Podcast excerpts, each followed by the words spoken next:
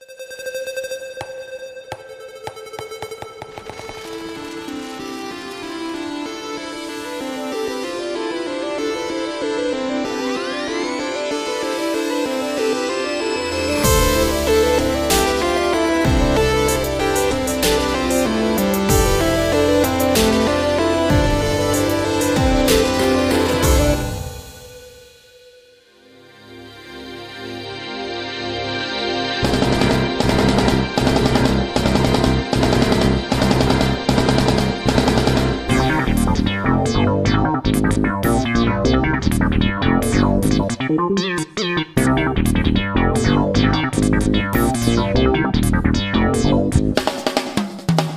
começando o episódio número 16 do Tabulices, nosso podcast sobre boards, cards e viagem no tempo. Opa! Eu sou o PH Mazili Eu sou o Danilo Silvestre, e a gente tá aqui hoje para falar sobre. o presente e o futuro dos jogos de tabuleiro. Legal, vamos analisar um pouquinho então o que, que a gente percebeu que mudou de uns tempos para cá nos jogos, certo? Quais características novas a gente pode perceber, o que, que a gente achou legal, o que, que a gente não achou tão legal e para onde a gente acha que isso vai, né? Isso, é porque dá, dá palpite é de graça. Ótimo. então, vamos começar falando pro pessoal como interagir com a gente, né? Boa! Você escuta a gente lá no soundcloud.com.br tabulices ou lá na Ludopédia, procurando tabulices lá na lista de podcasts. E aí você interage com a gente pelo e-mail, que é tabulices.gmail.com, ou deixando uma mensagem pra gente no Twitter, no Facebook, no Instagram e lá na, na própria Ludopédia mesmo, e também no SoundCloud, que lá tem uma, uma ferramenta pra você comentar em trechos específicos do áudio que você está escutando aqui. Isso? Faltou alguma rede social? Não, acho que é isso mesmo. É, rede social pra caramba. Vamos pro tema então. Bora.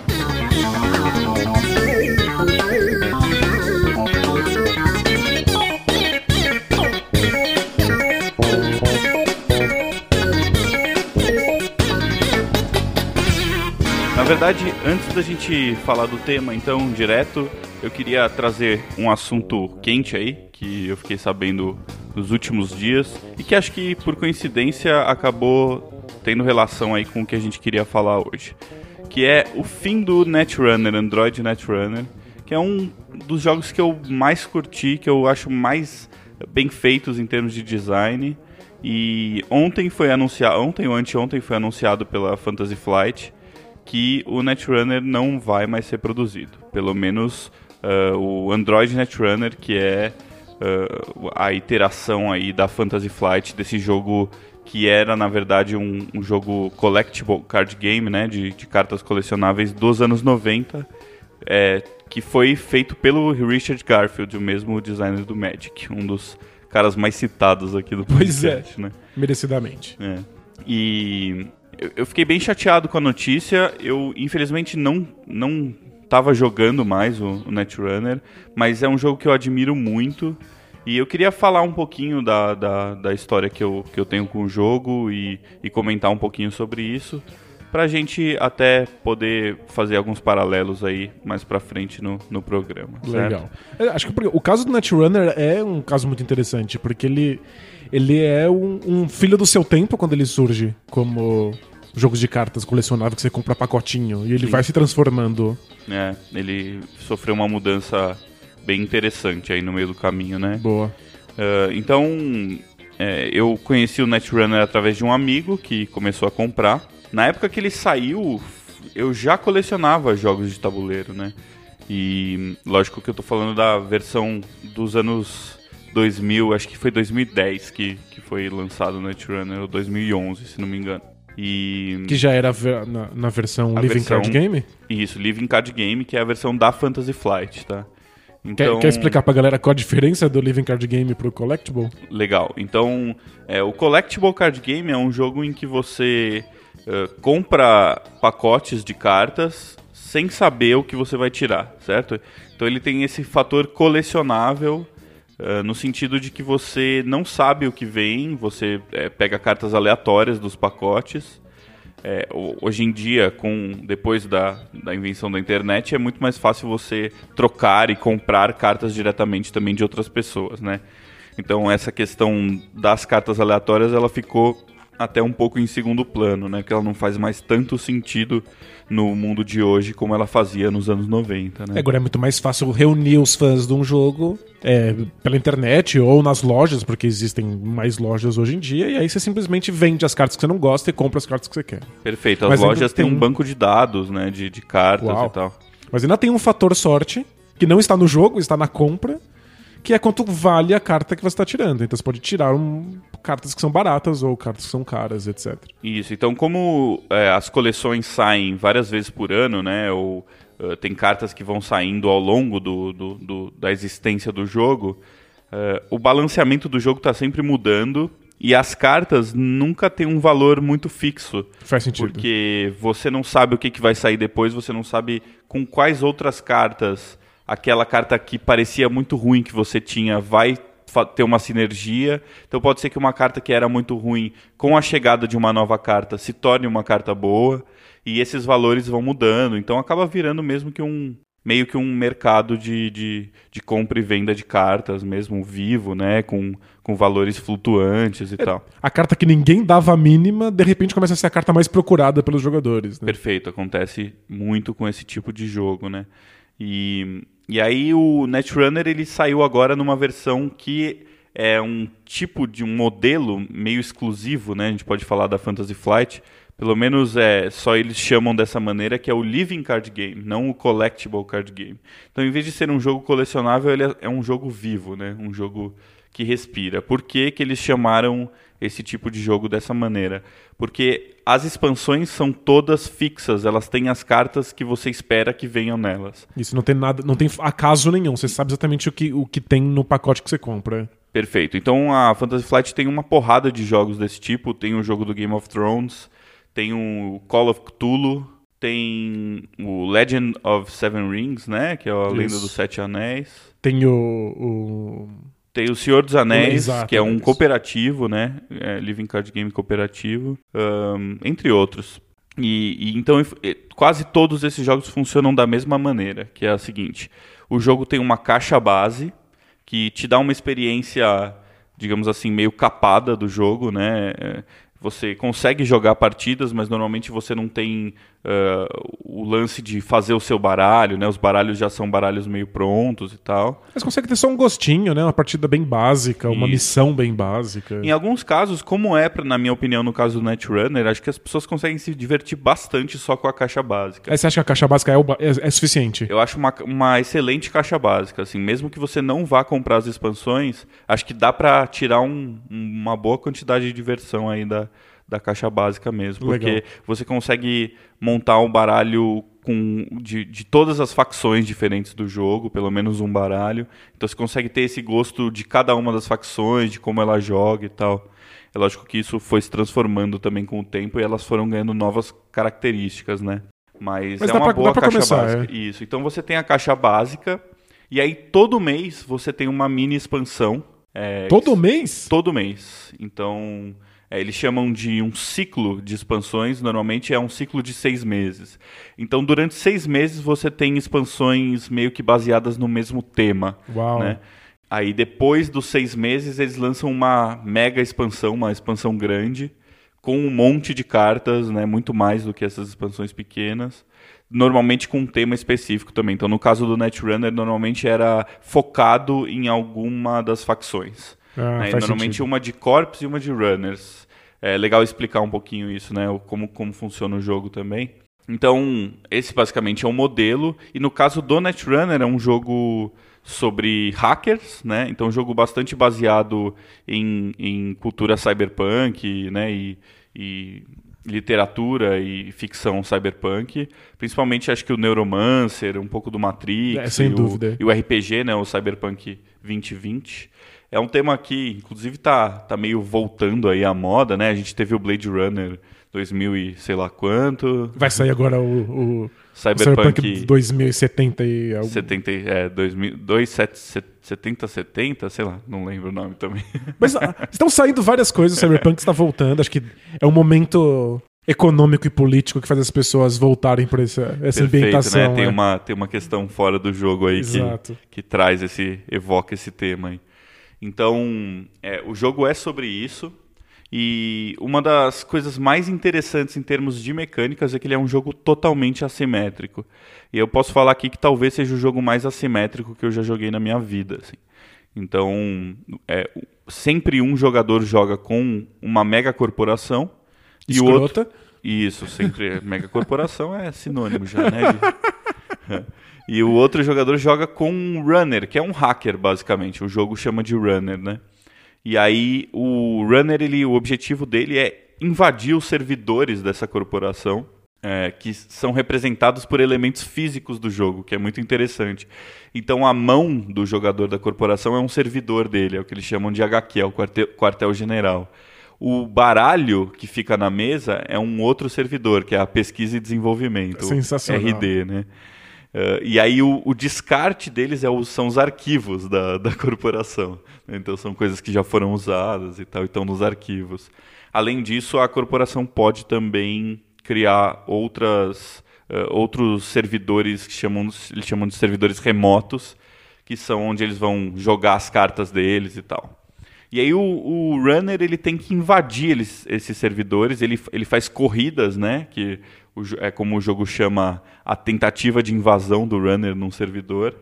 Uh, e, e, são corridas porque é perigoso invadir, então você tem que. Isso, perfeito. Então tem que tem entrar que, rápido, pegar alguma coisa e pelos sistemas de segurança do, do, do, do, da corporação, mesmo que sejam sistemas virtuais, né? O runner corre risco de tomar dano cerebral ou dano no equipamento dele e tal, né? Tem, tem basicamente três tipos de dano. O meat damage é o dano corpóreo, é o dano no próprio runner, né? Físico. É porque supostamente essas pessoas estão hackeando usando aparelhos que vão no corpo delas para tornar a imersão e a, Isso, e, e a, invasão mais fácil. Né? É. Aí ele pode tomar também o brain damage, que é um dano cerebral, né, que dá sequelas nele e tal.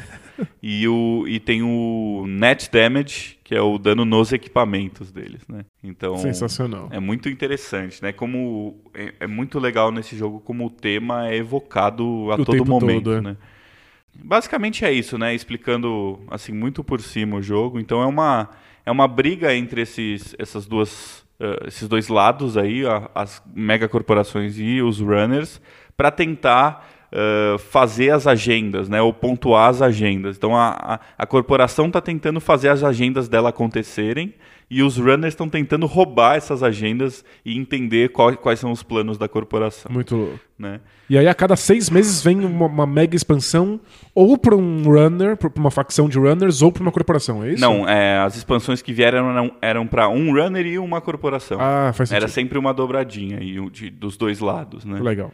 E aí, então eu, eu conheci esse jogo por, por meio de um amigo, me apaixonei pelo jogo, assim, antes de jogar, eu já vi um vídeo explicativo. A Fantasy Flight tem uns vídeos em 3D bem legais explicando os jogos e tal, né? Passo a passo, Muito bem, bem bacana. feitos e tal.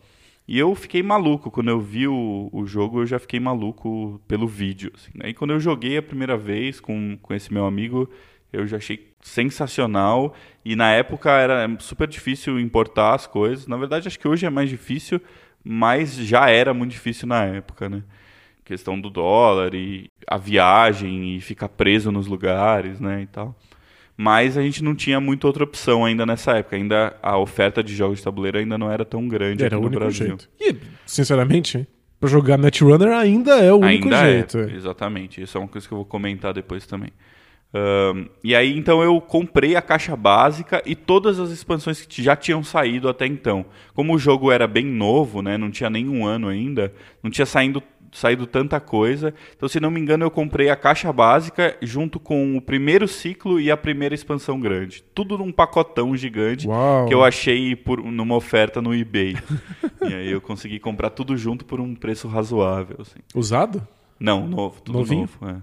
E aí comecei a jogar e tal, e comecei a perceber que eu não podia jogar esse jogo sozinho. Eu não tinha muito como jogar esse jogo sozinho porque é um jogo que depende da comunidade. Esse tipo de jogo depende um pouco disso. E eu nunca fui um jogador muito bom para jogar em, em, jogos que exigem uma comunidade. Então, eu nunca tive. É, eu nunca fui muito adepto dos jogos, por exemplo, os jogos online, no, no computador ou no, ou no videogame, porque eu sempre preferi, tentei combinar com amigos, jogar com amigos, mas acaba não dando muito certo, né? Você precisa de um nível de engajamento de todo mundo muito alto. Sem dúvida. Você precisa encontrar Né? pessoas que tenham se dedicado tanto ou mais do que você É, ao. Netrunner, pra- que tenham testado baralhos e tenham cartas e tenham facções que eles dominam, etc. Isso. Não, E se, não se a outra pessoa casual, não é. conhece o, o- não só o jogo, mas o meta-jogo, né? O que está acontecendo, quais são as novidades de cartas e tal. É muito difícil você guiar todo mundo a entender como o jogo está funcionando e tal. É, eu sou completamente novato, eu joguei um punhado de partidas porque você me ensinou o jogo. Uhum. E eu me divirto muito, mas imagino que você se divirta muito menos. Você não pode testar baralhos, testar combinações. É. não tem um desafio real, né? Acho que um, um pouco o problema, talvez, desse tipo de jogo, e não é uma exclusividade do Netrunner, mas acho que ele, ele pode ser incluído um pouco nisso, é que esses jogos dependem dessa, eh, dessa dinâmica né, de, de novas cartas e novas expansões. O jogo ele se gasta um pouco se você joga sempre com as mesmas cartas e com os mesmos baralhos. Né? Uma parte importante desses jogos é que existam novos baralhos com novas estratégias, com novas possibilidades para que eh, a rejogabilidade continue valendo, né? Boa. Isso eu acho que vale para todo jogo, né? Mas nesse caso, como é um tipo de jogo que você espera jogar muito por muito tempo, né? É, o jogo não, não se segura se você ficar, sei lá, dois anos com o Core 7 só, por exemplo. É, o, o jogo existe de você, né? Ele quer que você realmente se foque e se dedique a ele. Então ele Perfeito. precisa ter a, a profundidade e a rejogabilidade necessária para que isso, isso dê algum tipo de resultado pro jogador, né? Exato, e acho que talvez esse seja um dos grandes problemas desse jogo parar de ser fabricado, ou, né, de ter novas expansões. E então eu comecei a sentir a necessidade de, de conhecer outros jogadores.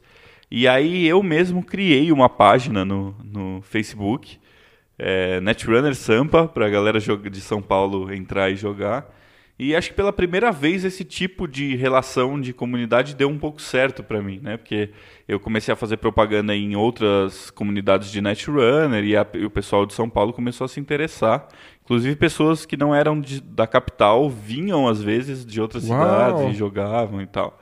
Né? A gente conseguiu reunir um grupo pequeno, mas um grupo que gostava muito do jogo, muito ah, muito engajado, né? Olha isso. Você jogava- juntou a comunidade. isso, toda semana rolava. Depois Que até bacana. eu é, comecei a, a não poder participar tanto e comecei a ter outros compromissos na hora do, do, da- do encontro.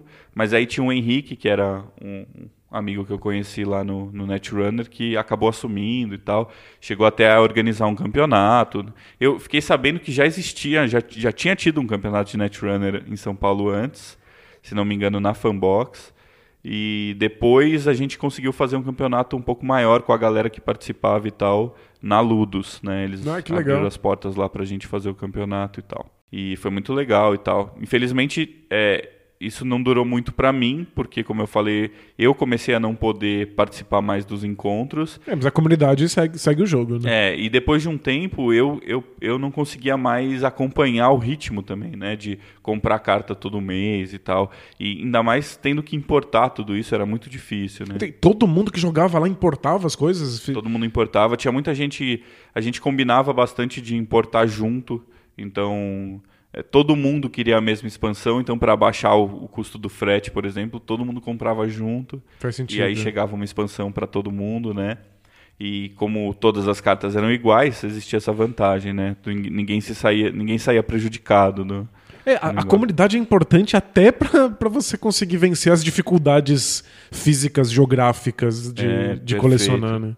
É, porque um jogo que ainda por cima não saiu no Brasil, né? A galera tem que É. se virar.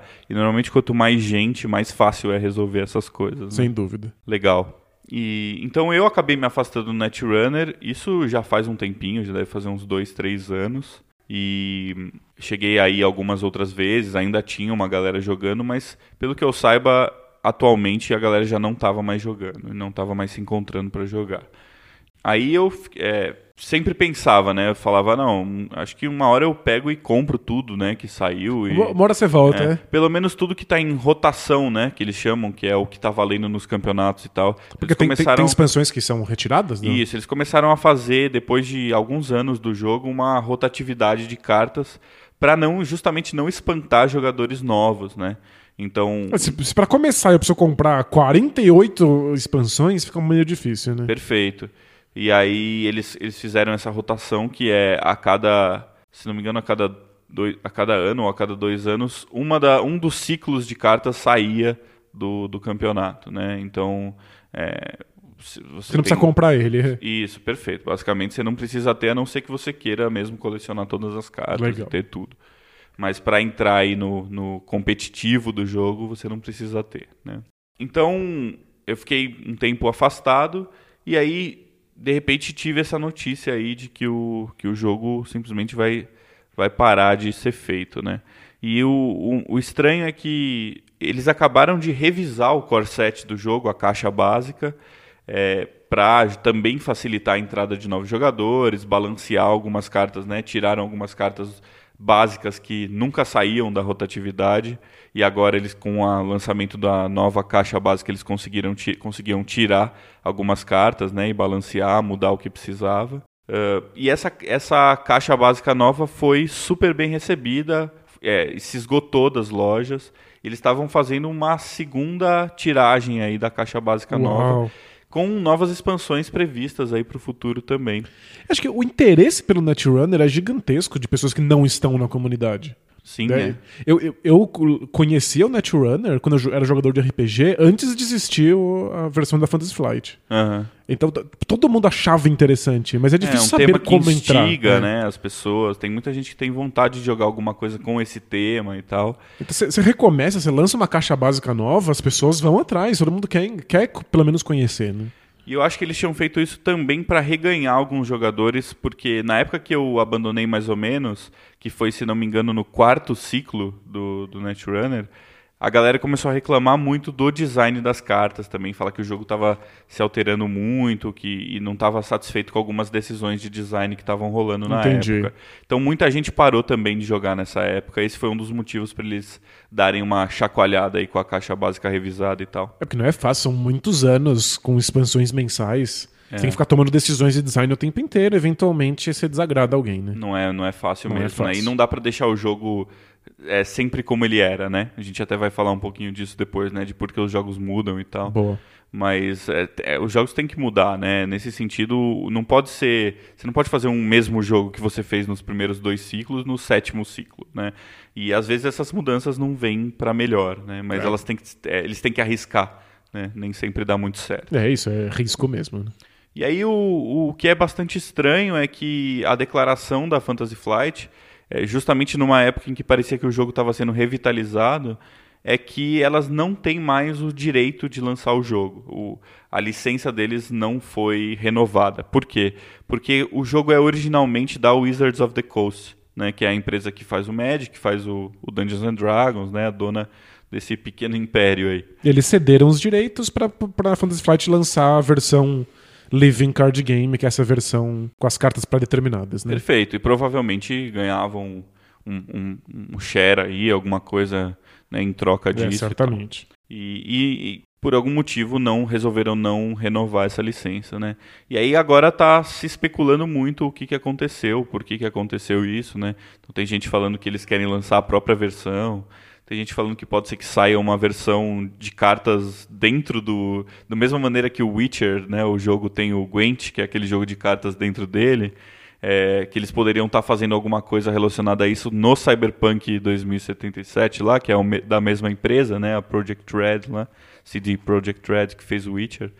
Então, é, tem diferentes indagações é, aí. São palpites, né? Palpites, exatamente, mas ninguém sabe muito bem ao certo por quê, né? E realmente é, um, é um, uma coisa chata e, e triste, assim, mesmo para mim que já não estava jogando, pelo tanto que eu admiro mesmo o jogo, assim, né? E, e, o tanto que eu acho que é uma pena que o jogo não tenha, por exemplo, saído no Brasil, né? É que é, o Brasil tem essa dificuldade de lidar com a necessidade de expansões mensais ou muito frequentes, em parte porque exige é, tradução e um, um super cuidado para que isso se dê de maneira satisfatória, mas também porque a gente não tem certeza se o mercado dá conta. E pelo Sim. jeito o mercado não é deu um risco, né? não deu muita conta desse formato nos jogos do Game of Thrones e do, do Senhor dos Anéis. É, então a Galápagos, que é a empresa que, que trazia, né, ou que traz esses living card games, ela teve dificuldades com os primeiros, né? o, principalmente acho que o Game of Thrones, né? Que foi um jogo que não vendeu mal, né? Mas é, ele, acho que eles, eles não tinham a logística suficiente, eles mesmos alegaram isso na época, né? Eles tinham dificuldades logísticas muito sérias para poder trazer uma expansão por mês, por exemplo, para o Brasil. É, e, tal, e, né? se você não dá conta, se você ficar um pouco atrasado. É, começa a ser muito chato. É, a comunidade começa a importar. Porque a comunidade que é realmente apaixonada vai querer as coisas no instante que elas saem para estar no mesmo ambiente competitivo. Perfeito. Então é, é, é realmente um, um modelo difícil no- no- de manter no Brasil. Além disso, eu ouvi de uma pessoa da própria Galápagos uma vez, já faz muitos anos, que o Netrunner já tinha sido traduzido e eles não conseguiram lançar por questões de direitos. Então parece que a Fantasy Flight não podia lançar o jogo em determinados lugares, tinha problemas com, a, é, com relação a essa questão da licença com a Wizards e Uau, que difícil. Então era realmente um embrólio gigante aí, um jogo né? amaldiçoado. É, não tinha muito o que ser feito. E aí, é, logicamente, o jogo atingiu pouquíssimas pessoas no Brasil, né? É, ainda mais com, com um mercado super crescente, as pessoas tendo a possibilidade de comprar outras coisas aqui e tal. Né? É, sem dúvida, né? Você tem um jogo que é super difícil, que você precisa importar, que é baita complicado, que exige muitas expansões, que é difícil de entrar na cena. E você tem um monte de outros jogos mais simples saindo no mercado brasileiro, em português, com a facilidade de ir na lojinha e pegar. Então, é Perfeito. difícil competir mesmo. Então é isso. é, é, eu queria só é, fazer essa homenagem aí e falar um pouquinho sobre o, o Netrunner, porque é um jogo que eu, eu espero muito que ele não fique tanto tempo como ficou entre a primeira e a segunda versão sem acontecer nada, né? Sem, sem aparecer aí uma, uma nova coisa aí com ele. Então espero que a Wizards faça bom uso dessa licença daqui pra frente e não só deixe ela parada como ficou por muito tempo, né? Sem dúvida.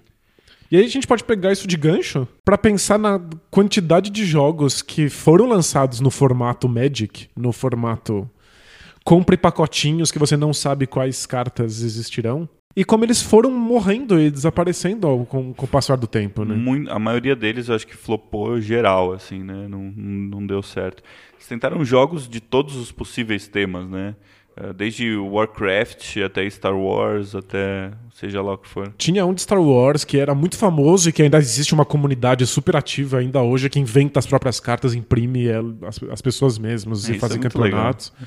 E, é, e o Star Wars eu não, não mencionei, mas também é um living card game da Fantasy Flight, né? Hoje em dia. É, é, esses, vários desses jogos, eu, eu lembro que tinha, tinha do Dune, que é uma franquia que, que, que eu adoro. Tinha do Arquivo X. E, Eles lançaram recentemente um do Final Fantasy, que não foi pra frente, parece. Não vai dar certo também. é muito complicado. É, é- é um modelo que, a partir de, de certo momento, a, a indústria começou a abandonar. Talvez porque o mercado não desse conta, porque a barreira de entrada é muito grande, porque as pessoas pensam que o investimento é enorme, porque elas se sentem intimidadas de ter que entrar numa comunidade, fazer parte de uma cena. Esse modelo foi sendo abandonado e aí começou a ser salvo por editoras que topavam o modelo de living card game. De não, você vai saber exatamente quais cartas vão ser lançadas. É, eu acho que uma das coisas também é que, como as pessoas têm que investir muito, né? Então imagina quem com- acabou de comprar o core revisado e, e os, os Living Card Games têm um outro probleminha que é ah, você não tem todas as cartas, o número de cópias de cada carta em um core set. E essas cartas do core set você não encontra em outros lugares. Então, muita gente, como foi o meu caso, comprou mais de um core set para poder ter mais de uma cópia daquela mesma carta. É Era bem o único comum, jeito é. de você conseguir, né? Então, é, eu acho que o, o investimento é grande, né? E aí, o que, que aconteceu, basicamente, eu acho, com os collectibles, né? O- os três maiores collectibles que, que existem são os que se perduram até hoje. Que são o Magic, o Pokémon e o Yu-Gi-Oh!, né? Que é- são jogos parecidos em alguns aspectos, mas bem diferentes em outros também. Acho que eles atingem públicos bem diferentes, apesar de serem jogos com mecânicas bem parecidas, né? Sem dúvida. E ele- eles se mantêm vivos. E durante muito tempo se imaginou que eles. Esse tipo de jogo era o único modelo viável para que existissem lojas que vendessem jogos. Os jogos de tabuleiro, por muito tempo, dependiam financeiramente desses jogos colecionáveis. Porque, se você pensar num jogo é, de tabuleiro comum, é, como, sei lá, Porto Rico, Você compra ele uma vez, você faz um investimento e você garante que esse jogo vai ser exatamente o mesmo até o fim dos seus dias. É, lembrando que uma, no, isso ainda era numa época em que não saíam jogos uma quantidade como sai hoje em dia, né? Então você comprava um Porto Rico, você não tinha outro jogo para comprar na semana seguinte, como é hoje em dia, né? É perfeito. A gente tá falando de, de pessoas ou famílias que compram um punhado de jogos e esperam jogar esses mesmos jogos para sempre. De vez em quando, quando chover, alguns fins de semana, né? É um uma situação de, de hobby mesmo. Esses jogos eles ocupam um lugar na casa, um lugar na, na, na vida social das pessoas que não é um lugar de protagonismo. Hum. E esses jogos colecionáveis, pelo contrário, eles são jogos que tomam protagonismo na vida das pessoas. As pessoas precisam dedicar um tempo e uma energia e um entendimento e uma grana, um dinheiro absurdos para fazer esses hobbies funcionarem. Portanto, esses jogos acabam mantendo a indústria do, do, dos jogos tabuleiro funcionando. As lojas começam a depender disso. É, e essa questão das cartas valerem muito dinheiro também, né? Tem cartas de Magic, de, de outros jogos colecionáveis maiores aí, de Pokémon e tal, que valem é, o preço de vários jogos de tabuleiro pois em uma é. carta só, né? É, você cria um mercado paralelo mesmo dessas uhum. cartas. Mas acho que o, o fundamental é o fato de que as pessoas continuam comprando. É o fato de que depois que você entra no Magic ou no Netrunner ou em qualquer jogo desse tipo, você precisa voltar para a loja e comprar mais e mais. E eu quero a próxima expansão, eu quero a próxima leva de cartas. Então isso cria um, um modelo de negócio, mas também coloca os jogos em outro patamar.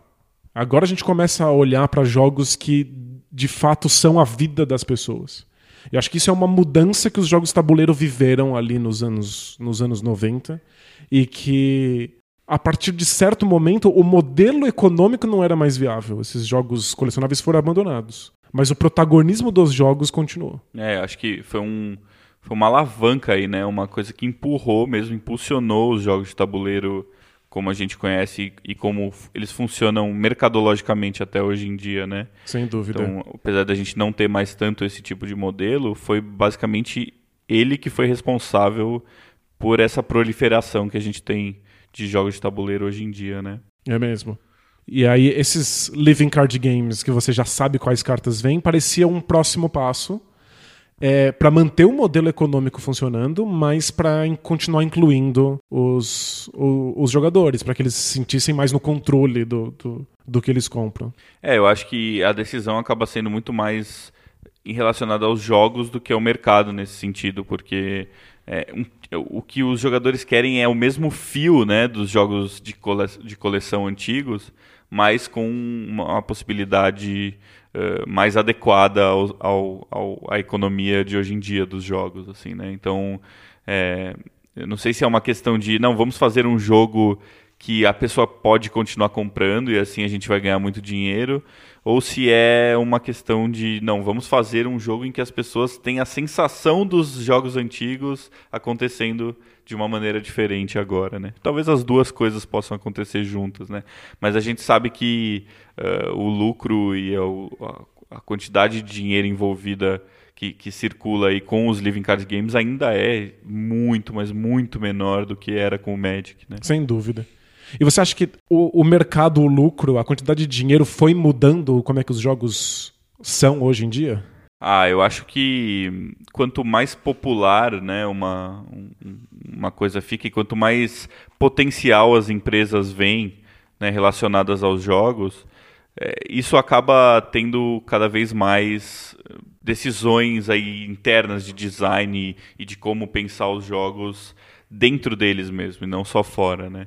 Então, acho que é muito comum hoje em dia a gente ver, por exemplo, uh, jogos que falam que são mais streamlined, que eles falam, né? A gente até já comentou sobre esse termo aqui, né? Que é que, como é que a gente traduziria isso? Um jogo mais viável, mais uh, uh, de, de, absorção mais rápida ou de, de mesmo de, de, tempo de jogo mais curto e tudo, né? É, muita gente tem, usa o termo. mais enxuto, eu acho. Isso, né? enxuto é perfeito, porque muita gente usa o termo facilitado, o que não é necessariamente o caso, né? Uhum.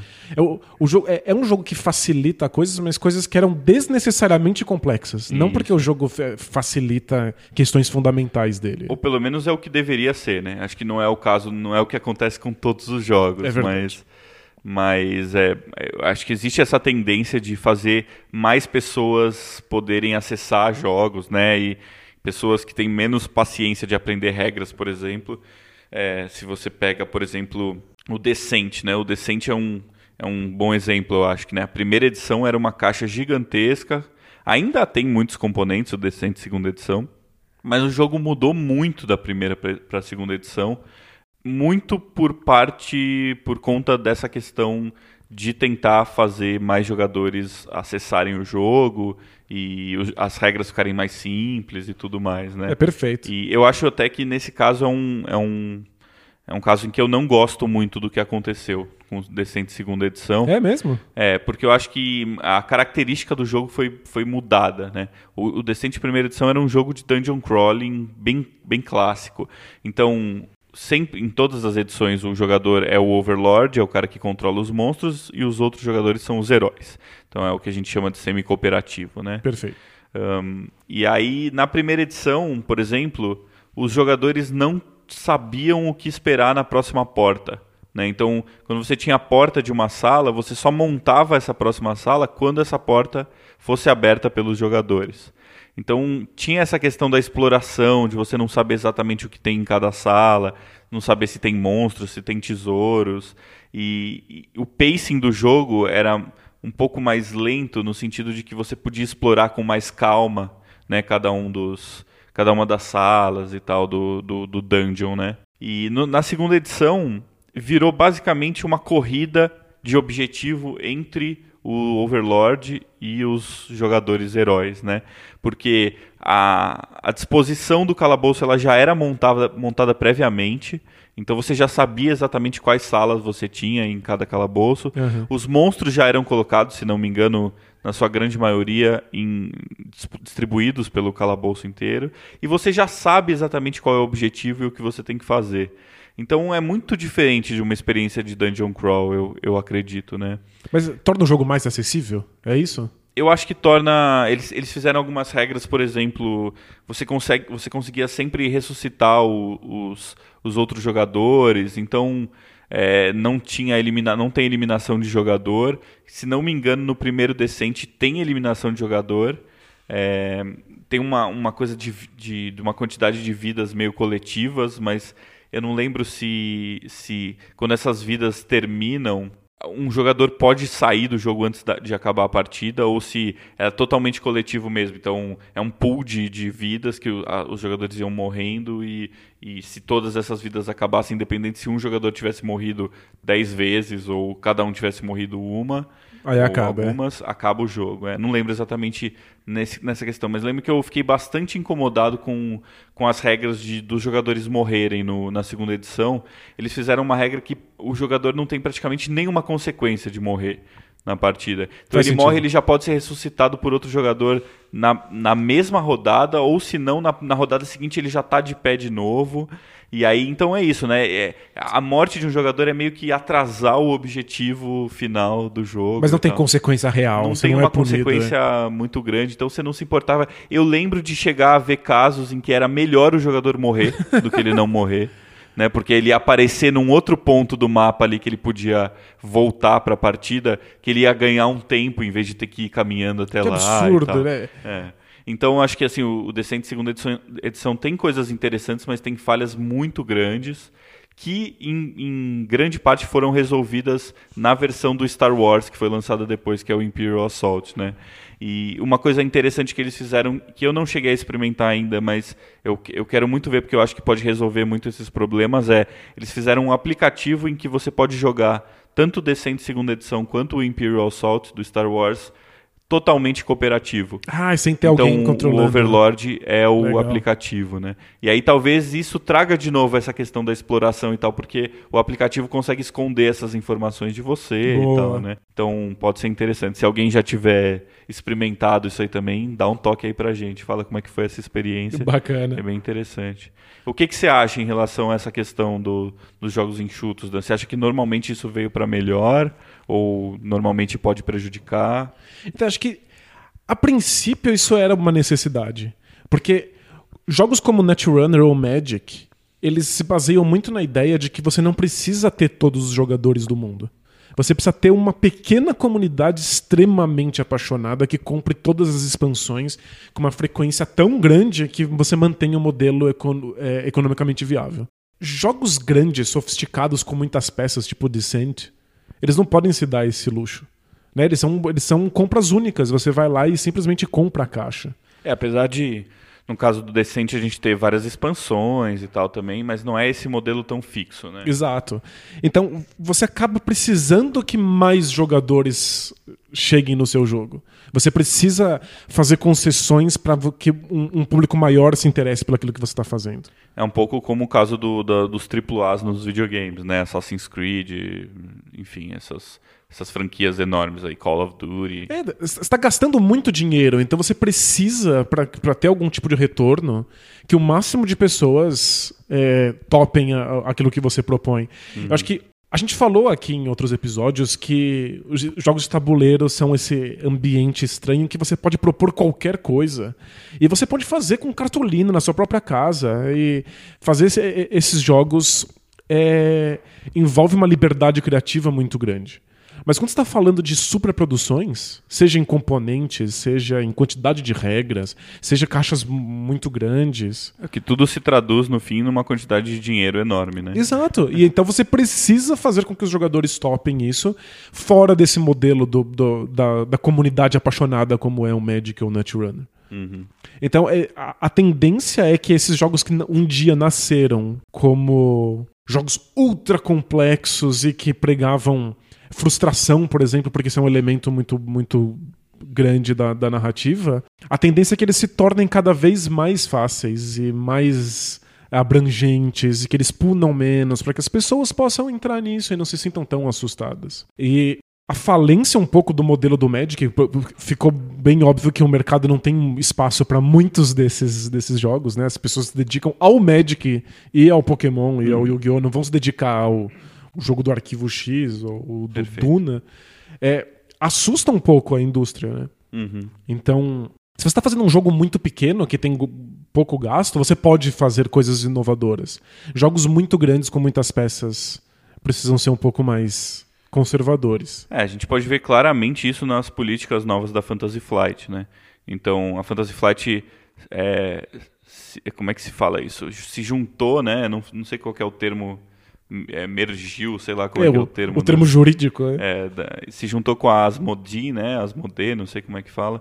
É, então já é um sinal de que né, elas estão precisando juntar forças aí para poder continuar fazendo os jogos. E claramente a Fantasy Flight virou uma empresa de franquias, né? Então você tem hoje em dia 37 bilhões de jogos de Star Wars Exato. saindo toda semana, né? E muitas vezes, na minha opinião, uma certa falta de criatividade mesmo, né? De eh, talvez um pouco por esse medo de arriscar e tal. A gente tem o X-Wing, que é um jogo de naves de miniatura. A gente tem o Armada, que é um jogo de naves de miniatura também, só que com naves grandes em vez de naves pequenas. E que né? são em modelos muito perto do- do- dos Living Card Games. e que Isso você também. Fica saindo expansão o tempo inteiro para manter as lojas funcionando. Isso, é. sai nav navezinhas e tal. E Eu nem acho o X-Wing um jogo ruim, acho um jogo interessante e tal. Mas quando você começa a, a ver o panorama todo, né, a, a big picture aí da, da coisa, né, é, então você tem, agora você vai, é, eles estão lançando a segunda edição do X-Wing, então eles vão fazer um reboot aí do X-Wing mais uma vez.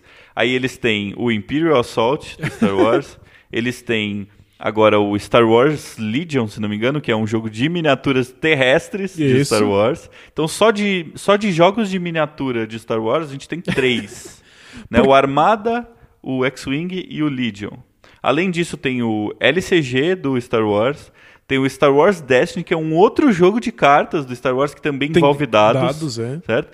Então, é, no fim das contas, tem muitas semelhanças entre esses jogos e dá para perceber que eles estão um pouco preocupados e, e, e, querendo tirar todo o suco dessa laranja aí, que é a, a licença do Star Wars. É porque você, você acaba se apoiando na, na, na comunidade de fãs de Star Wars. Isso. Essa já é uma comunidade apaixonada o suficiente para comprar o que você, o que você É, colocar eles no sabem mercado. que tem gente é. que vai comprar as miniaturas e não vai jogar. É verdade. quer as miniaturas e pronto. Tem gente que quer os dados do Star Wars Destiny, É, pois é. que não são nem dados bonitos. Não são bonitos, são com adesivo, né? É, mas as pessoas querem porque é o dado do Star Wars. É.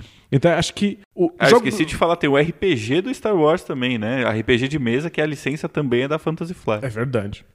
Então, acho que a- às vezes a gente esquece um pouco que jogos de tabuleiro tendem a ser um hobby muito caro. Então, exige um investimento dessas empresas. Se você está falando de jogos muito grandes, muito sofisticados, eles correm um risco e isso acaba minando um pouco a criatividade. Você vê um monte de, de, de jogos Star Wars saindo à torta direito. Perfeito. E aí acho que a gente a- entra num. Pode fazer um link interessante que é: se a gente tem, por um lado, essas empresas enormes fazendo esses jogos eh, mais certeiros aí, digamos assim. A gente teve uma revolução recentemente no, no mundo dos jogos de tabuleiro que foi o financiamento coletivo. Sem dúvida. né? É, existem também empresas grandes que usam desse artifício, mas acho que o mais interessante é o quanto isso viabilizou pequenas produtoras de jogos a poderem fazer os seus jogos. também, Perfeito. né? Eu acho que aconteceram basicamente três coisas que revolucionaram o modo como os jogos são hoje e como os jogos estão saindo hoje no mercado. Uma delas é o Kickstarter. Então de- depois a gente vai para as outras duas. Legal. É, mas o Kickstarter ele garante para você que o seu projeto ambicioso e bizarro e criativo vai encontrar o seu próprio nicho.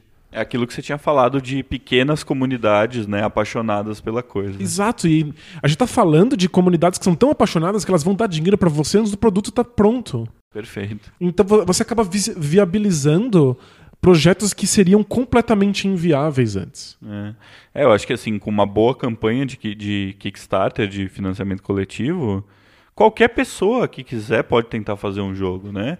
É, se você conseguir vender a, não, né, não com, com imagens ou com vídeos do seu produto final, mas se você conseguir vender uma ideia, né? Você, você consegue transformar isso num jogo, mesmo que você seja um, um designer amador em casa tentando fazer alguma coisa, já, já existe uma possibilidade boa desse projeto dar certo, né? Você tem razão, mas eu, eu- eu vou falar uma coisa polêmica agora. Tenta não me dar uma sapatada. É, eu acho que essa sensação de que qualquer um pode ir lá no Kickstarter e fazer um jogo e colocar um projeto lá gerou uma quantidade colossal de lixo, Não, de isso- merda horrível. Você não tem a menor dúvida. Acho que, acho que isso não é polêmico. Acho que é um, quase um consenso. Mas isso afastou um tanto os jogadores dos projetos de Kickstarter. Curiosamente, eu acho que quem se beneficia do Kickstarter são as, as editoras, as empresas que já estão consolidadas. Porque elas podem colocar projetos lá que elas não, não, não poderiam antes. É, eu concordo totalmente com você. Só que eu acho que, assim, de certa maneira, tudo pode ser mais aproveitado por quem tem mais dinheiro. Então, não importa qual seja o tipo de modelo, tem razão. se ele vai beneficiar um, um produtor menor, ele vai beneficiar mais um produtor maior se, se ele, ele quiser, se ele tiver interesse em, em tirar proveito disso, Você sabe? tem, você tem- você tem muita razão. Eu, eu fico pensando no Lisboa, que a gente fala quase todo episódio. O Vital Lacerda já é um game designer consagrado. Ele é um dos raros game designers do mundo que se dedica exclusivamente a jogos de tabuleiro, porque tudo que ele faz é um sucesso. E o, o Lisboa vai direto pro Kickstarter. É, pois é. É um jogo muito grande, com muitas peças, muito complexo, com uma ambição gigantesca. Ele precisa garantir que tem uma comunidade apaixonada aqui pra viabilizar esse jogo antes. É, mas acho que no, no próprio caso do Vital, é, a gente não, não pode considerar como uma empresa gigante, né? Ele é um, ele é um designer, né? E talvez, é, pensando numa, num tamanho médio de uma empresa, não sei exatamente como que, como que é o tamanho da empresa dele de jogos, é a Eagle Griffin Games, né? Isso. E talvez esses jogos não pudessem existir dessa maneira se não fosse o Kickstarter, né? Não é como se um designer famoso também tivesse a possibilidade que uma Fantasy Flight tem ou uma uh, uma com Mini or Not tem de, de, de, fazer um jogo, né? Então acho que até o médio designer ou as médias empresas aí de jogos são beneficiadas pelo Kickstarter. É que... Talvez mais essas, eu acho. É verdade, é, é muito difícil colocar um jogo no mercado, uhum. especialmente se ele for desse tamanho. E eu acho que mais do que isso, uma outra coisa que o Kickstarter trouxe foi uma, quali uma melhora na qualidade de componentes absurda, né? Porque você tem essa possibilidade de fazer o que eles chamam de stretch goals, né? Eu não sei como que é o nome nas plataformas nacionais, mas é basicamente o cara que coloca lá o, o projeto no, no Kickstarter, ele, ele seta ali um, um valor mínimo que é o que ele precisa para fazer o jogo, certo? E se esse valor é atingido, mas as pessoas continuam dando dinheiro para ele, ele, ele vai pode melhorando o jogo, o jogo né? Então, isso são os stretch goals, né? São os, as metas esticadas, digamos Perfeito. assim, numa tradução mais literal. então, é, a, a, qualidade da, da, dos componentes dos jogos, essas edições deluxe que a gente vê hoje em dia, né? Com, às vezes com miniaturas, às vezes com peças de madeira super bonitas, como é o caso do Lisboa, elas praticamente só são possíveis por causa do Kickstarter, né? Perfeito.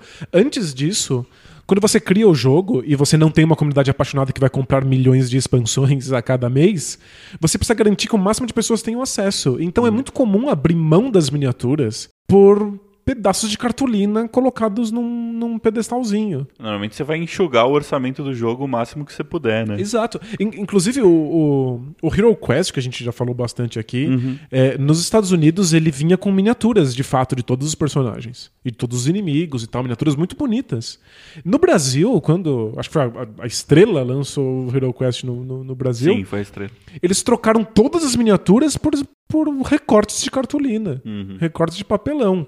É, isso fazia com que o jogo fosse minimamente mais acessível, porque se poucas pessoas comprassem, ele não seria viável no mercado brasileiro, especialmente um mercado que ainda não estava dentro dos jogos de tabuleiro como o mercado internacional. Todas as peças eram miniaturas no, nas versões de fora? Todas as peças. Ah, não sabia. E não. o Brasil trocou elas por cartolina, o jogo vendeu o suficiente, porque era consideravelmente mais barato. Uhum, lógico. É, quando você está fazendo no Kickstarter você não precisa que muita gente compre o seu jogo. Você precisa que a quantidade correta de pessoas comprem o seu jogo. Então você pode fazer, e a gente vê cada vez mais, miniaturas de qualidade surreal. Absurdas, gigantes, né? Nossa, eu fiquei muito fascinado com o, o Kickstarter do jogo do Conan. Sim, nossa, quantidade de miniaturas. A quantidade de miniaturas, a quantidade de componentes de qualidade excepcional. Verdade. Num projeto super esquisito, num tipo de jogo muito bizarro. É um jogo que eu nunca joguei e eu não entendi até hoje. Assim, eu dei uma olhada nos vídeos e tal, até hoje não entendi direito como ele funciona. É, eu, acho que só jogando mesmo, é. mas tem esse lance que você tem espécie de pontos de ação que você vai colocando nos ataques que você dá e você vai gastando isso e tendo que colocar alguns já na defesa para se preparar para os combates. Parece hum. muito legal. E os componentes são fabulosos e foi um sucesso gigantesco no Kickstarter, então o projeto pode existir. Mas imagina colocar isso aí no mercado é. e as pessoas olham e falam assim: um jogo do Conan? Acho que não, obrigado. E aí já era, né? Um investimento muito louco. E ao mesmo tempo teve tipo Cthulhu Wars, aquele jogo. Agora também sai jogo de Cthulhu. é. Eu tava vendo outro dia um jogo que não fazia o menor sentido de Cthulhu no, no BGG. E aí um, um dos, dos posts ali do fórum do jogo mais mais, vistos e mais comentados era um cara falando assim. Esses caras leram mesmo o Lovecraft? Eu, eu, eu não eu tô com a impressão que... É, é, de graça usar a franquia, então você vai lá e enfia ela em qualquer lugar, é. né? É, acho que assim, uma certa liberdade aí pro jogo ficar legal não tem problema, mas acho não que. Não tem nada a, gente, ver a, gente chegou é? num nível meio esquisito é, de usar o Cthulhu pra qualquer coisa, né? Tem tipo, que é cozinha do Cthulhu, Cthulhu cozinhando, fazendo pão. Né? Só porque tem a palavra Com pessoas, Cthulhu, com almas. É. é impressionante. É bizarro.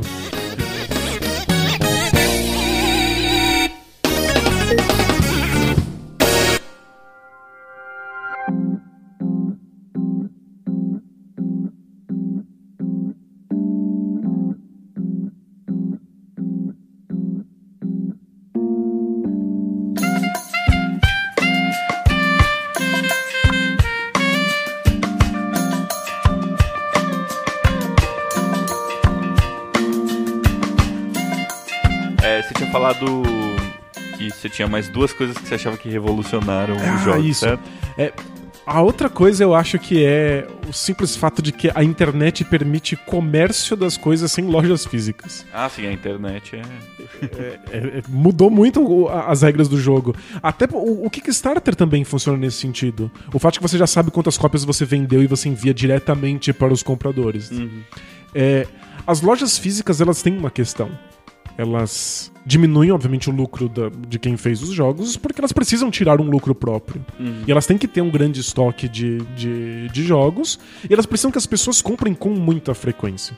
E, tipo, não é à toa que as principais lojas físicas vivem desses jogos colecionáveis, como Magic e, e Pokémon e as miniaturas do X-Wings. Ou de outras coisas, e aí vende quadrinhos e. Isso, lojas geek aí, né? Exatamente. Lá fora, é, as lojas realmente se apoiam em Magic.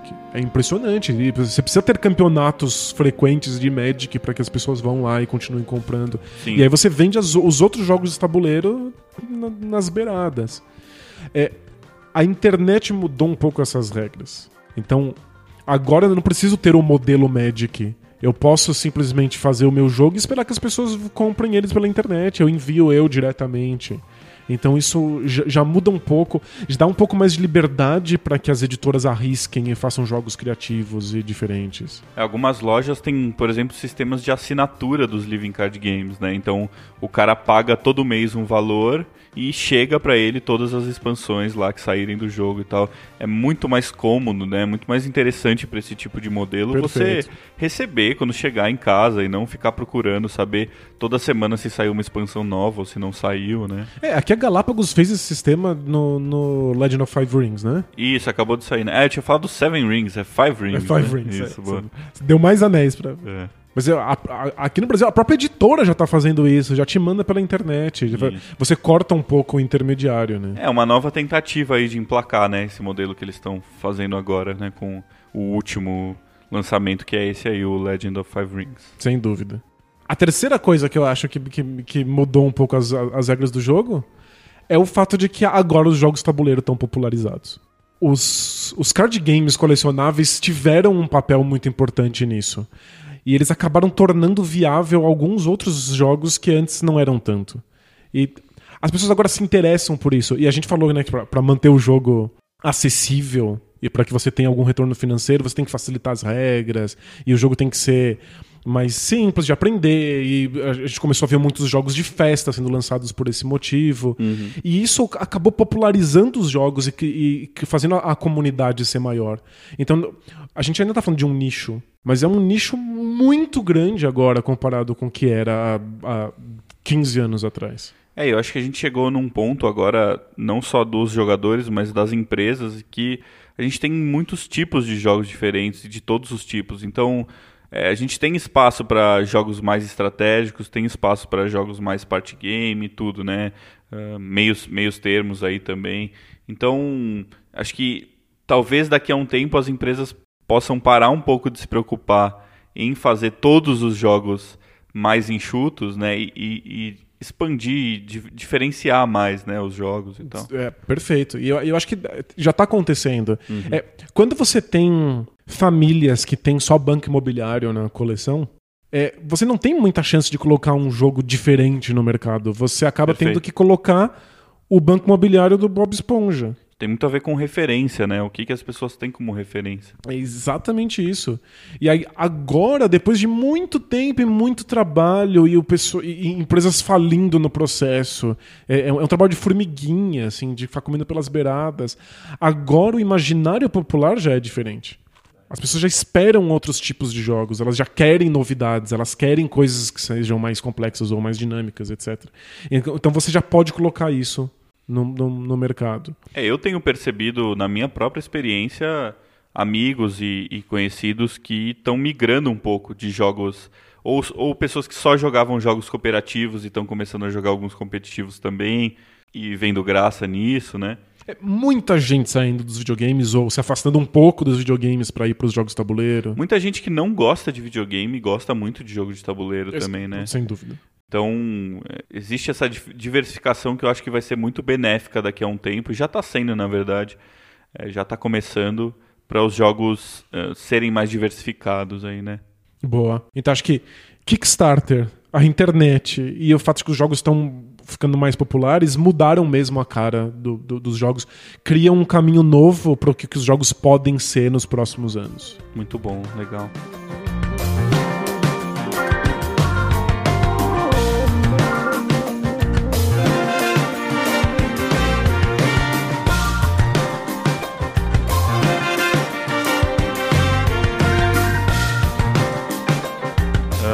Para terminar, então, Dan, o que, que você. É, a gente falou um pouco do que a gente acha que vai acontecer com os jogos.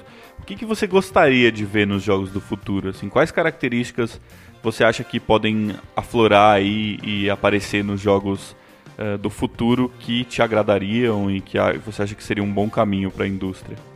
Eu estou empolgado com a ideia de da interação entre jogos tabuleiro e aplicativos. Eu não, eu não sou um um purista. Legal. Eu acho que isso tem muito a acrescentar para o hobby, isso facilita uma série de questões e acho que o, o mais importante para mim é que abre possibilidades.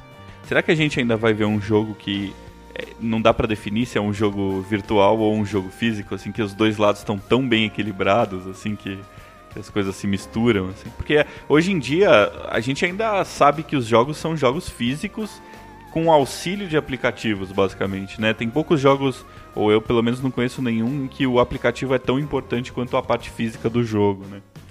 Ai, eu adoraria lembrar nomes, eu sou péssimo com nomes. Mas eu lembro de um jogo em que você coloca peças em cima de um tablet e aí o tablet reage. Ah, sim, eu lembro de ter visto esse. Foi um, acho que foi um Kickstarter também e tal, né? E foi, foi um sucesso, dizem que o jogo é bem legal e o uhum. tablet, de, de fato, é mais importante do que as peças físicas. É. As peças físicas meio que ativam o que elas, o tablet vai fazer. Elas estão só representando elementos que já estão todos dentro do aplicativo, né? É, é, é mais para que você pegue a peça e interaja com ela e. É, eu acho que a linha está sendo nublada. Uhum. E eu acho que esse é um caminho. O os jogos de tabuleiro têm algumas vantagens claras aos jogos de videogame, por isso que acho que as pessoas estão é, insistindo nos jogos de tabuleiro hoje, mesmo com toda a tecnologia. Mas eu acho que a gente não precisa abrir mão da tecnologia para ter que, para que essas vantagens de jogos de tabuleiro aconteçam. Uhum. Você ainda pode socializar e você ainda pode ir as coisas no seu tempo e no seu ritmo, que são, os jogos de tabuleiro fazem tão bem, mesmo com tecnologia acontecendo na sua mesa. Legal. Então eu, eu acho que isso vai abrir possibilidades. Você falou do Decent que é agora você não precisa mais ter um cara trabalhando é. contra os jogadores porque Perfeito. o aplicativo faz. O Mansion of Madness foi nesse sentido, também, também. liberta o, todos os jogadores é, para jogarem juntos. Basicamente o Mansion of Madness ele fez isso já no lançamento do jogo, né? Já é a regra oficial do jogo essa, né, de ter o aplicativo e tal, diferente do do Decente. Isso, do mas, é, mas, teve que sair a segunda edição do Mansion of Madness na segunda isso, edição, né? perfeito, é, na primeira não. E o o First Martians tirando completamente a, percepção do jogador do acaso e do futuro para colocar isso nas mãos de um, de um aplicativo. A, a, a gente está só arranhando a superfície. Tem muitas coisas que a gente não, não conseguiria pensar em jogos de tabuleiro que agora vão ser viáveis se a gente for menos purista e permitir que a tecnologia entre. Seria interessante um jogo que, em vez de usar um, um aplicativo no, no, celular ou no tablet usasse, por exemplo, uma tela de TV, assim, né? Uma coisa que todos os jogadores podem ver e tal, é, em comum, né? Não sei se como isso seria possível, mas acho que é uma coisa que ainda não foi muito explorada também, né? É, o, o PlayStation 4 tem alguns jogos que são jogos de trivia, que, que no fundo são party games, uhum. para todo mundo jogar em galera. Cada um tem o seu próprio tabuleiro individual. Estou fazendo aspas aéreas com a mão. O tabuleiro é, individual seria o celular? Seria um celular. Tá. E aí você responde coisas no celular, faz desenhos no celular, e essas informações são jogadas para uma televisão para que todas as pessoas vejam. É verdade, é um tipo de party game, né? Apesar de é. não ter nenhum componente físico, né? No sentido. Mas é, não é muito diferente de jogar em uma imagem ação ou alguma coisa assim. Só que você usa a televisão ao invés do, de peças. Uma coisa que eu acho que foi assim completamente desperdiçada na época do Wii U, né, que a Nintendo lançou o Wii U, que é aquele videogame da Nintendo que mais flopou na história, né? Sim, que é um videogame que tem uma tela individual junto com o controle. Isso, então, na verdade, tem ótimos jogos. Eu gosto, eu gosto bastante da, da biblioteca do Wii U, apesar de ser uma biblioteca pequena, né? Mas uma, acho que uma das grandes decepções, e não é só minha, né? eu vi outras pessoas falando isso, é a questão da assimetria que poderia ter sido utilizada com o gamepad, a tela do controle. Né? Então, todos os jogos tinham basicamente duas telas: a tela principal da TV e a tela do controle que só um dos jogadores uh, pode ver, né? Enfim. É, já, já, tem uma, uma, relação assimétrica daí, porque Isso. um jogador tá vendo uma informação secreta para ele, né? Perfeito. E aí você, os outros jogadores todos controlavam as coisas com controles mais convencionais ou o Wii Remote lá, né? Que era o controle do Wii. E, e um sonho que eu tinha era ver um jogo em que o, o jogador com o pad do Wii U era como se fosse um, seria como se fosse um mestre de RPG e ele desenvolvesse as dungeons, fizesse, criasse coisas no, na tela do controle para os outros jogadores terem que, que, interagir e tal, né? Eles esboçaram uma ideia parecida, mas assim, muito, muito na superfície, com aquele minigame do, do Wii, eu não lembro nem o nome do Nintendo Land, né? Que era um, um jogo que saía junto com o. saiu junto com o videogame que você tinha vários minigames que tentava mostra, tentavam mostrar um pouco as capacidades do, do, do hardware e tal, então, né? E aí tinha algum joguinho com que tinha uma simetria. Tinha um jogo que era o Luigi's Mansion, um minigame do Luigi's Mansion, que um jogador, que era o jogador que estava com o pad, controlava um fantasma que era invisível na tela da TV. E os outros jogadores tinham que ficar com uma lanterninha iluminando para ver se, é, conseguir achar onde o fantasma estava e não ser pego por ele. Perfeito. E, e eu acho que é, é um, é um é uma ideia muito pouco explorada que teria muito futuro, assim, né? E não, eles não conseguiram levar isso para frente. Eu gosto muito de jogos de tabuleiro com movimentação oculta. Uhum. Então, o Layers of Whitechapel, em que todos os jogadores estão jogando juntos contra um oponente invisível, que no caso é o Jack Stripador. Tem, tem vários outros jogos nesse modelo. Spectre Ops, o Spectre Ops.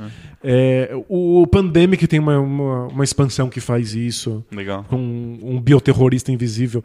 E esses jogos têm todos uma questão que é, é difícil manter a, a, a movimentação secreta do, do, do, de um dos jogadores. É meio chato, né? É chato, ele tem que ficar notando onde é que ele tá. E, e os outros jogadores precisam confiar nele. As minhas experiências com o Pandemic com o bioterrorista invisível foram extremamente frustrantes porque em todas o bioterrorista fez um erro.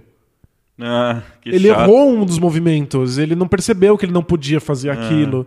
Porque é muito comum quando você está jogando com pessoas, elas às vezes não lembram de uma regra, elas se atrapalham. Acho que um aspecto importante do jogo de tabuleiro é que as outras pessoas podem te corrigir, né? A é qualquer isso. momento. Isso acontece muito, né? Muito. Eu tô o tempo inteiro sendo corrigido e corrigindo os outros. Muitas vezes a gente está empolgado para fazer uma jogada e não percebe que é a jogada errada, que não poderia fazer. Exatamente. E aí o cara que está fazendo o movimento secreto, ele só tem ele mesmo como juiz dele próprio. Sim, é. E a tecnologia é excelente para criar esse tipo de barreira. É, se não me engano, o Spectre Ops lançou um aplicativo agora em que Ótimo. você consegue anotar os seus movimentos pelo, pelo aplicativo. É, né? O legal seria você fazer o movimento no aplicativo, o aplicativo dizer. Você não pode fazer é, mas isso. acho que é assim mesmo. Aqui, aqui não rola, não, não, não pode. Ou aqui você acabou de ser visto, então a, a, a, sai um sinal sonoro, todos os jogadores percebem o que está acontecendo. Perfeito. É. É, eu acho que são modelos de jogos que a gente já sabe, a gente já conhece, a gente já imaginou.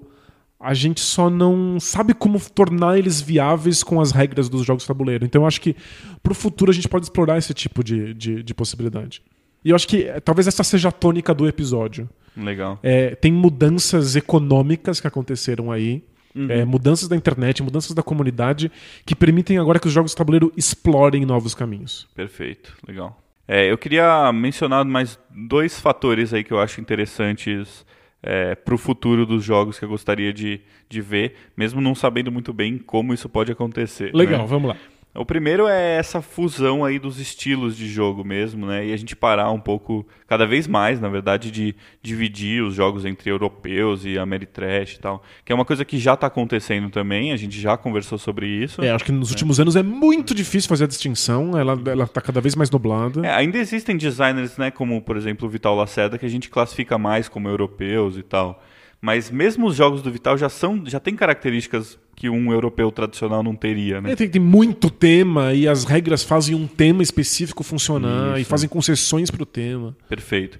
Então eu quero ver cada vez mais essas barreiras caírem, assim, né? Então eu acho que a gente tem que aproveitar é, cada vez mais as boas coisas de estilos diferentes de jogos. Eu, eu quero um mundo em que essa distinção não faça nenhum Nenhum sentido. sentido, né? E que a gente tenha outros termos pra lidar com isso. É. Que a gente, a gente lide com os jogos. bom, tem pouca ou mais regra, tem mais ou menos tema, mas que a gente não, não, não lide com Eurotrash e, e, e Euro, porque Euro não e funciona. Isso é. Eurotrash e, e Ameri. isso, é. Então, é, eu tenho visto bastante isso nos jogos que eu tenho gostado mais, né, recentemente. Legal. Acho que o próprio Blood Rage e o Rising Suns, que são jogos que eu curto muito, na verdade o Rising Sun estou esperando. Tá, tá no correia? Espero que eu goste tanto quanto o Blood Rage ou mais. É, mas são jogos que, que, que quebram bastante essas barreiras. né? Então, o Rising Sun tem um aspecto de negociação. Né? Ele, tem, ele tem uma batalha esqui- esquisita em que você faz meio que um leilão secreto. Uau. né? É, Você põe moedinhas ali em, em- em- em compartimentos diferentes na hora da batalha. E aí, quem ganhar aquela sessão comete o seppuku e os seus, os seus personagens morrem e você ganha honra. Sério? É, aí na outra sessão você contrata Ronins, né, os mercenários, para te ajudar na batalha. Se, se você tem é, algum Ronin, você pode colocar ele se você ganhar esse leilão.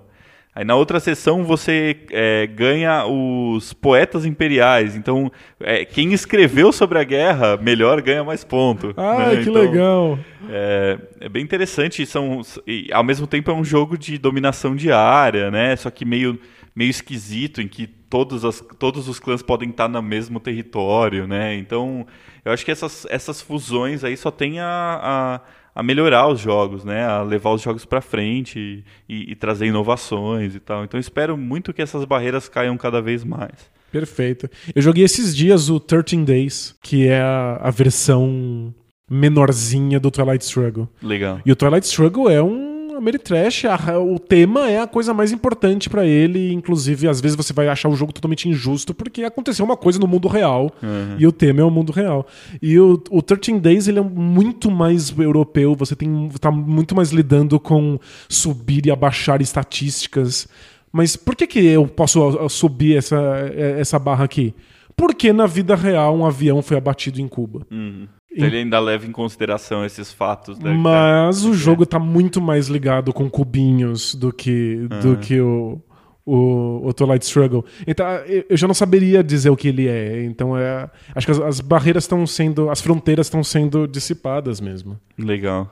É, o, o outro fator que eu ia comentar, que eu gostaria, é de ver jogos cada vez mais narrativos. Né? Então, eu gosto muito de jogos que têm tema, e como a gente já fez a distinção aqui, né? O, o jogo pode ter um tema, mas não necessariamente ter uma narrativa eh, que não seja abstrata aí do jogo. né? Perfeito.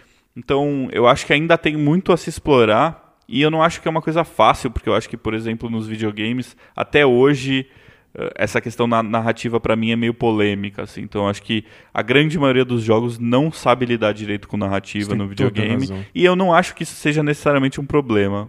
Só que as pessoas querem isso, né? E, e- e os designers buscam isso. Então a gente acaba tendo muitas experiências no videogame que são narrativ tentativas de narrativas mais rebuscadas e com mais elementos que acabam não dando muito certo, né? E não funcionam com as mecânicas, às vezes estão muito é, não atreladas É, e tal. Em geral, totalmente desatreladas. é. Então, normalmente os jogos de videogame, as narrativas dos jogos de videogame que eu gosto são aquelas narrativas de, de jogos que praticamente não têm mecânicas, né? Os walking simulators, essas, esses jogos que são praticamente só narrativa. É, normalmente é aí que elas conseguem eh, funcionar melhor, eu Faz acho, nos sentido. jogos, né? E eu acho que no, no jogo de tabuleiro existe um potencial legal. Eu não sei se pode acontecer isso também que aconteceu com os jogos de videogame, mas eu, eu gostaria muito que a gente pudesse contar histórias maiores, mais interessantes que, que, que aparecem dentro dos jogos, né?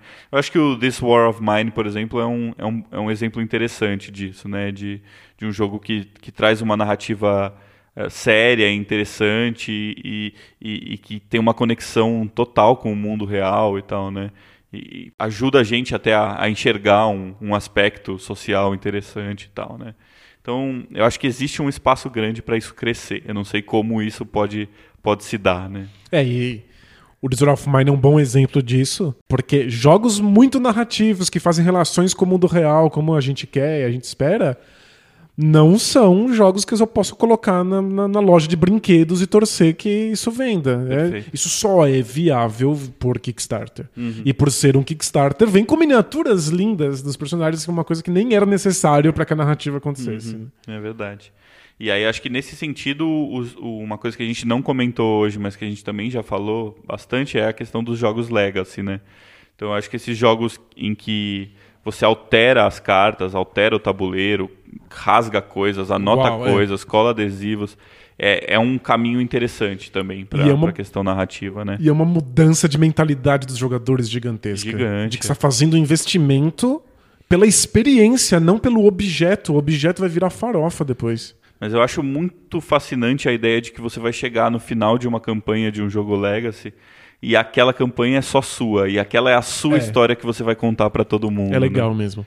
Muito interessante. Mas eu acho que tem uma coisa esquisita no Legacy, que é o fato de que talvez quando todo mundo aceitar que jogos Legacy existem, talvez ele, per ele perca um pouco do poder dele. Porque existe uma graça em você estar tá rasgando um, um, componente, em você estar tá colocando um adesivo em definitivo eu acho que é, é, não é a graça não é não tá só na ação, mas está na ideia, né? Exato. Então é isso que eu acho que vai pode ficar mais velho, né, é, daqui para frente. A ideia de que caramba, era um jogo de tabuleiro e eu tô fazendo uma mudança radical e isso aqui vai pro lixo depois. É, a gente tá de certa maneira lidando com uma vanguarda, né? Uma coisa que que tem uma ideia muito interessante que está muito quente no momento e que as pessoas estão percebendo que é muito diferente e realmente isso pode se perder um pouco. É, acho que no, o, o, o que eu espero é que os, esses jogos Legacy não se baseiem só nisso, porque isso é o que vai envelhecer. Né? Ah, sim, claro. A gente já tem exemplos aí, né? É, eu não joguei, mas falaram, por exemplo, que aquele Seafall não é um excelente jogo, né?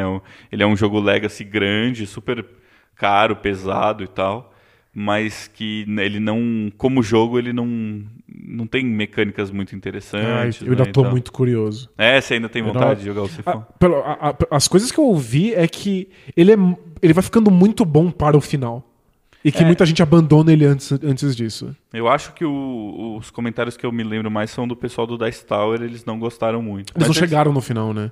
É, eles abandonaram? Eles antes? abandonaram e eles abriram as caixas depois para ver para ver o que tinha nelas e ficaram fascinados e que realmente era, era interessante, uhum. mas que eles não deram conta de chegar lá. É, porque também um jogo não pode demorar, sei lá, 50 horas para ficar bom, né? Meio complicado, complicado, isso, né? É que não pode, mas não é o ideal, né? Digamos assim.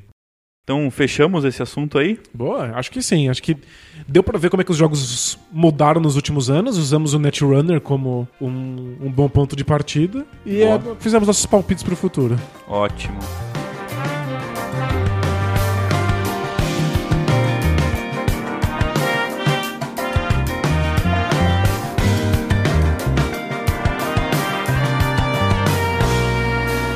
Então vamos para as cartinhas da semana e da semana anterior também, né? Que a gente acabou não conseguindo ler.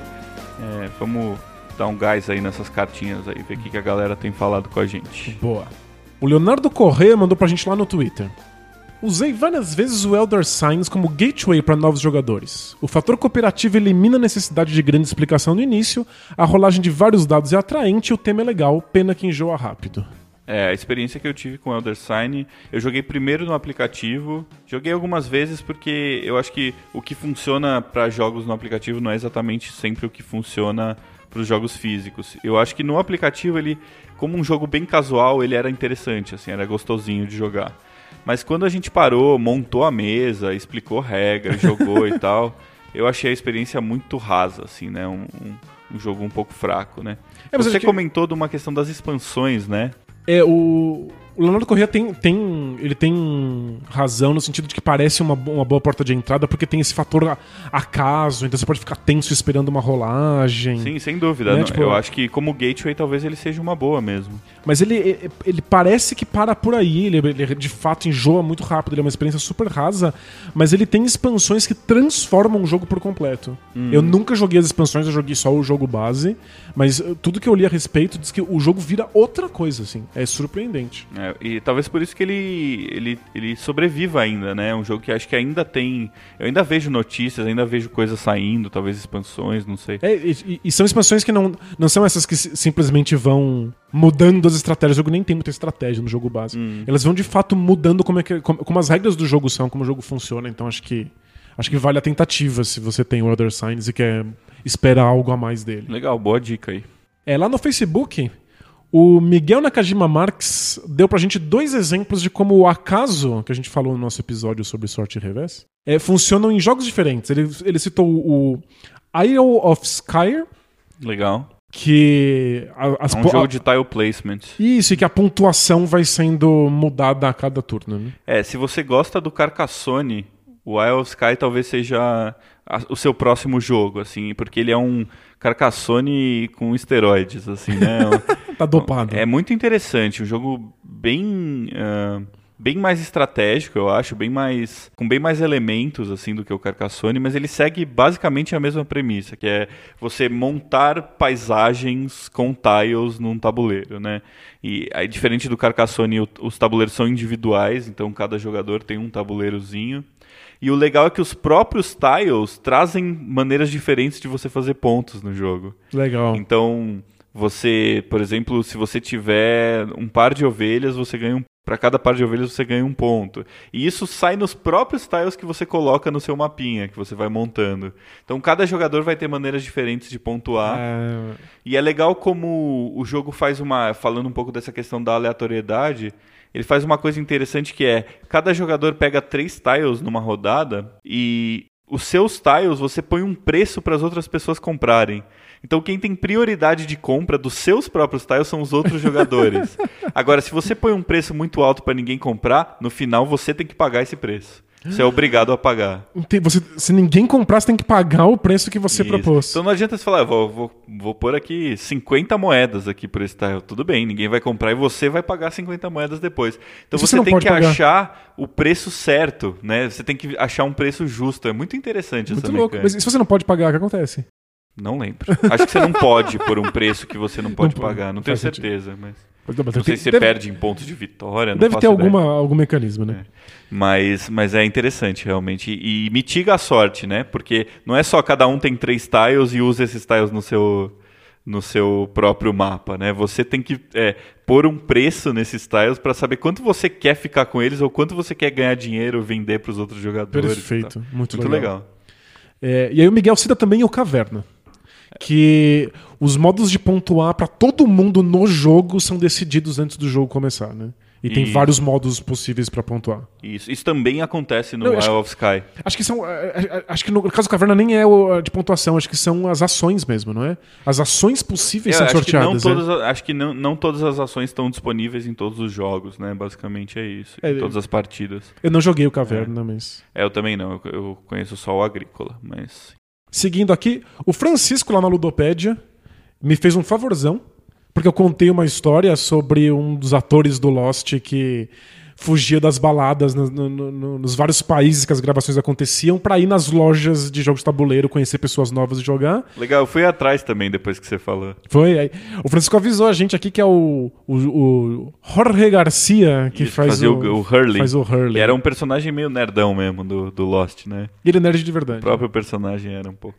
Boa. Legal, obrigado pela, pela pelo esclarecimento aí. Obrigado, Francisco. porque eu sou muito ruim com nomes, minha memória é, é complicada. E aqui para finalizar, o Fernando Radu, lá na Ludopédia, ele parabenizou a gente pelo nosso episódio sobre jogos e filosofia. E ele falou que ele vai dar o episódio para a esposa dele escutar, porque ela não gosta de jogos de forma geral. Legal, acho que esse episódio recebeu bastante elogios, a gente fica bastante feliz de, de saber, porque foi um, foi um tema que a gente arriscou aqui, né? A gente foi, não sabia se ia dar certo, se não ia. Foi meio tiro no escuro. Mas eu fiquei bem feliz com o resultado também. Mas eu, eu separei aqui esse comentário do, do, do Radu, porque de fato tem muitas pessoas que não gostam de jogos, ponto. Sim. Elas não gostam do conceito do jogo, porque elas entendem que é uma perda de tempo, que não serve para nada, que você deveria estar usando o seu, o seu tempo de, de, maneira mais adequada. Que é coisa de criança. Que é coisa de criança. E aí gasta o tempo assistindo alguma coisa no Netflix ou. É. Dormindo. dormindo. né? Ou fica o dia inteiro no Facebook. Então, eu acho que é legal mostrar que jogos têm profundidade, que eles são um hobby legítimo como qualquer outro e que você pode pensar neles de maneira filosófica, você pode pensar que eles têm um papel na formação da cultura, Sim. que eles, ele- eles ajudaram a humanidade a chegar nesse momento. Eu acho que isso é muito legal, principalmente para essas pessoas, eh, apresentar né, essa- essas ideias para essas pessoas que não gostam de jogos. Mas eu também sou um pouco a favor sempre de quebrar essa barreira de que a gente tem que estar fazendo alguma coisa útil a todo momento, né? Sem dúvida. Ou que alguma coisa tem uma profundidade sempre, né? Então, eu acho que é, é muito legal saber desses aspectos. E eu acho que, de certa maneira, é um caminho meio natural para quem gosta, né, do, do assunto e tal, saber da importância e, e conhecer aí as, as nuances aí e os pensamentos sobre as diferentes atividades que a gente faz e tal. Mas é pensar que a gente tem que estar sempre produzindo alguma coisa útil também é, é um pouco um problema, né? A gente tem uma, uma mentalidade muito produtivista Muito e pragmática. né? pragmática, é, é complicado. Mas acho, acho legal a tentativa de, de mostrar pra sua é. esposa, pra- até pra legitimar um pouco Legitimar hobby, e né? valorizar, né? O, isso é sempre importante. Ele não precisa servir pra nada, mas mostra que é legal, mostra que é uma, uma, uma coisa que, que, que te- tem alguma coisa ali no fundo. É mais tá- uma qualidade, né? É mais uma coisa pra se colocar aí na. Pra, pra se orgulhar aí dos jogos. Perfeito. Legal. Muito bacana. É isso? É isso aí. O que, que a gente vai jogar agora então? Vamos jogar um jogo que ainda não existe? Eu ia sugerir um Netrunner pra gente fazer uma, uma despedida. Pô, vamos jogar um Netrunner, né? Pô, agora fiquei até triste. Caramba. Desculpa, não queria te lembrar. Legal, então é isso aí. Vamos lá. Vamos lá. Tchau! Falou!